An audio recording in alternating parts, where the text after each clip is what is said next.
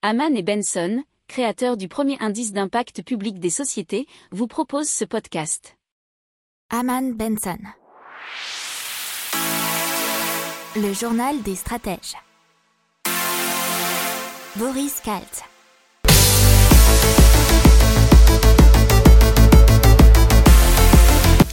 Bonjour à tous et bienvenue dans le journal des stratèges pour une revue de l'actualité éco, tech et impact du jour. Avec à la une le travail hybride qui euh, devrait devenir la norme pour les chefs d'entreprise européens. La chute du PIB dans la zone euro, France Digital qui saisit la CNIL pour dénoncer les abus d'Apple. Dans la tech, Coursera et l'apprentissage scolaire en ligne dans l'impact H2 Pro qui euh, a un nouveau type d'électrolyseur pour l'électricité renouvelable et donc fabriquer de l'hydrogène.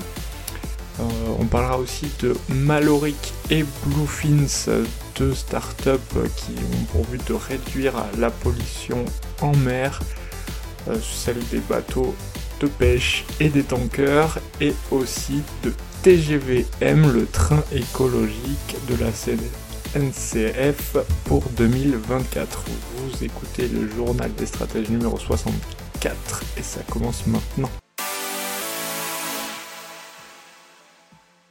Et on commence donc avec le travail hybride. Et c'est la marque EPOS qui a réalisé euh, une grande et vaste étude européenne euh, auprès de beaucoup de décideurs européens. 60% des dirigeants d'entreprises de secteurs divers, finance, hôtellerie, numérique, informatique ou télécom, s'attendent et se préparent à ce que le travail hybride devienne la norme à l'avenir. 45% des dirigeants affirment que le travail hybride peut leur offrir un gain de temps et 41% évoquent même des réductions de coûts. 85% des entreprises interrogées déclarent prévu prévoir la mise en place des stratégies et technologies qui aideront leurs employés à opérer à distance dans un premier temps, avant de développer un modèle hybride et flexible sur le long terme. On va vous donner les chiffres du PIB dans la zone euro pour 2020 qui est moins fort que prévu. C'est moins 6,6 au lieu de moins 6,8 annoncé initialement. C'est les chiffres qui ont été donnés par l'Office européen des statistiques Eurostat. Euh, alors en ce qui concerne l'Union européenne, il y a eu aussi une révision puisqu'ils sont à moins 6,2 sur l'année contre 6,4 anticipés. Euh, même chose pour le quatrième trimestre 2020, moins 0,7 dans la zone euro et moins 0,5 dans l'UE. Le PIB, quant à lui, a reculé de 3,5% aux États-Unis, 3,1% en Russie, et on rappelle progressé de 2,3% la CNIL a été donc saisie euh, par l'association France Digital, c'était une demande de start-up française, contre Apple, à qui on demande de revoir la façon dont l'entreprise collecte les données personnelles des utilisateurs. Puisque apparemment, selon eux, centaines de millions d'utilisateurs sont concernés par ces abus. Alors, selon l'association, Apple viole doublement les droits des données personnelles, le consentement de l'utilisateur en matière de ciblage publicitaire. L'utilisateur est insuffisamment informé de l'utilisation et du traitement de ces données personnelles. Alors que toutes les applications natives d'Apple autorisent le ciblage publicitaire dans l'iOS 14. Euh, alors que les publicités personnalisées sont activées par défaut et ce serait une atteinte manifeste grave et répétée au RGPT et aussi à la directive e-privacy. L'option publicité personnalisée permet donc la diffusion de publicités ciblées au sein des applications d'Apple comme l'Apple Store, Apple News ou Bourse. Euh, selon France Digital, Apple se permet sur ses applications des choses qu'il n'autorise pas pour les développeurs d'applications Allez, quelques mots sur Coursera et l'apprentissage en ligne, puisque Coursera, elle offre aux particuliers l'accès à des cours en ligne et à des diplômes des meilleures universités du monde. Et ça a connu un énorme boom, forcément, en 2020 avec la pandémie. Ils ont demandé euh, vendredi dernier leur introduction en bourse aux États-Unis. Ils sont basés bien sûr à Mountain View en Californie.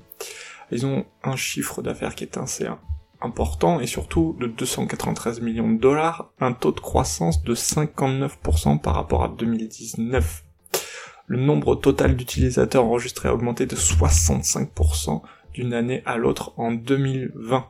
Ils sont évalués à 2,5 milliards de dollars pour l'instant. Ils ont été fondés en 2012 par deux anciens professeurs d'informatique de l'université de Stanford aux États-Unis, qui se disaient que le changement était en retard, l'apprentissage en ligne était une bonne voie à suivre. Ils ont déjà plus de 150 universités qui offrent 4000 cours et euh, deux douzaines de programmes d'études à des prix inférieurs à ceux de nombreuses offres d'études en présentiel. Ils ont un partenariat avec 330 agences gouvernementales pardon, dans 70 pays et 30 États et villes des États-Unis. Et on passe à H2 Pro, qui fabrique de l'hydrogène vert bon marché après avoir obtenu notamment des investissements de fonds soutenus par euh, Bill Gates et le milliardaire de Hong Kong Li Ka-shing. Il y a aussi les japonais Sumitomo Corp et Hyundai. Euh, la technologie de H2 Pro est similaire aux électrolyseurs alcalins qui sont le plus couramment utilisés aujourd'hui pour fabriquer de l'hydrogène hydrogène vert avec cependant une différence cruciale puisque en peaufinant leur méthodologie actuelle, H2 Pro affirme qu'il sera en mesure de produire de l'hydrogène vert pour un dollar le kilo d'ici la seconde moitié de cette décennie. actuellement, H2 Pro est capable de produire environ 100 grammes d'hydrogène par jour avec un prototype de laboratoire. Alors, l'industrie de l'hydrogène vert devrait être jusqu'à 470 milliards d'euros d'ici 2050 avec des financements publics et privés selon les estimations de l'Union européenne. Et donc H2O euh, Pro prévoit sa première usine en Israël euh, pour 2023 et elle produirait 100 MW de capacité. Et on passe à Maloric euh, qui est une aile de kitesurf pour réduire la pollution des bateaux de pêche et le but c'est de réduire de 20% la consommation de carburant de chalutier avec une aile d'environ 12 mètres carrés. Des capteurs seront installés sur les bateaux et permettront aux capitaines de savoir quand ils peuvent déployer leurs ailes de kitesurf. Un mat Copic se détendra à l'avant du chalutier, puis l'aile montera jusqu'à 150 mètres de haut grâce à des câbles. Euh, le prototype sera testé en conditions réelles l'été prochain, puis sera mis sur le marché fin 2022. Le business model, c'est un système locatif et les pêcheurs reverseront chaque mois la moitié des économies qu'ils auront faites en carburant. On continue avec un objectif similaire, c'est Bluefin, et une nageoire de baleine pour les gros tankers. C'est comme un petit foil, enfin un petit, gros foil et un système de propulsion généré par les mouvements de la, de la mer. Le système est alimenté par la force houlomotrice qui permettrait en plus de générer de l'électricité susceptible d'alimenter le navire.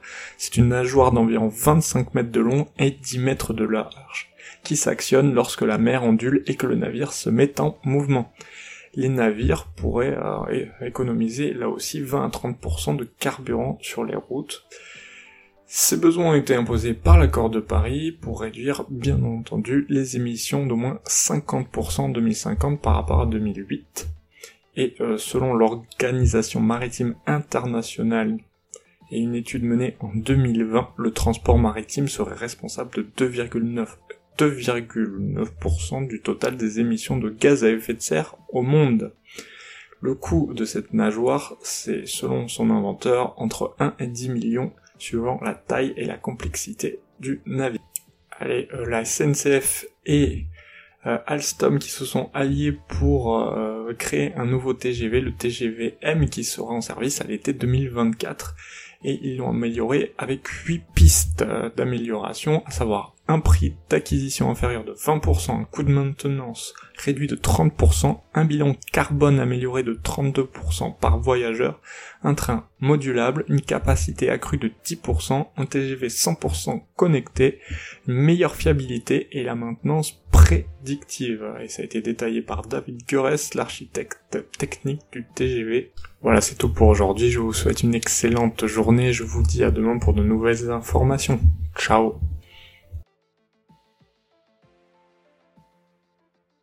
Pour approfondir ces sujets, abonnez-vous à la newsletter de Haman et Benson, et écoutez nos autres podcasts, que vous retrouverez dans les notes de l'émission ou sur notre site internet.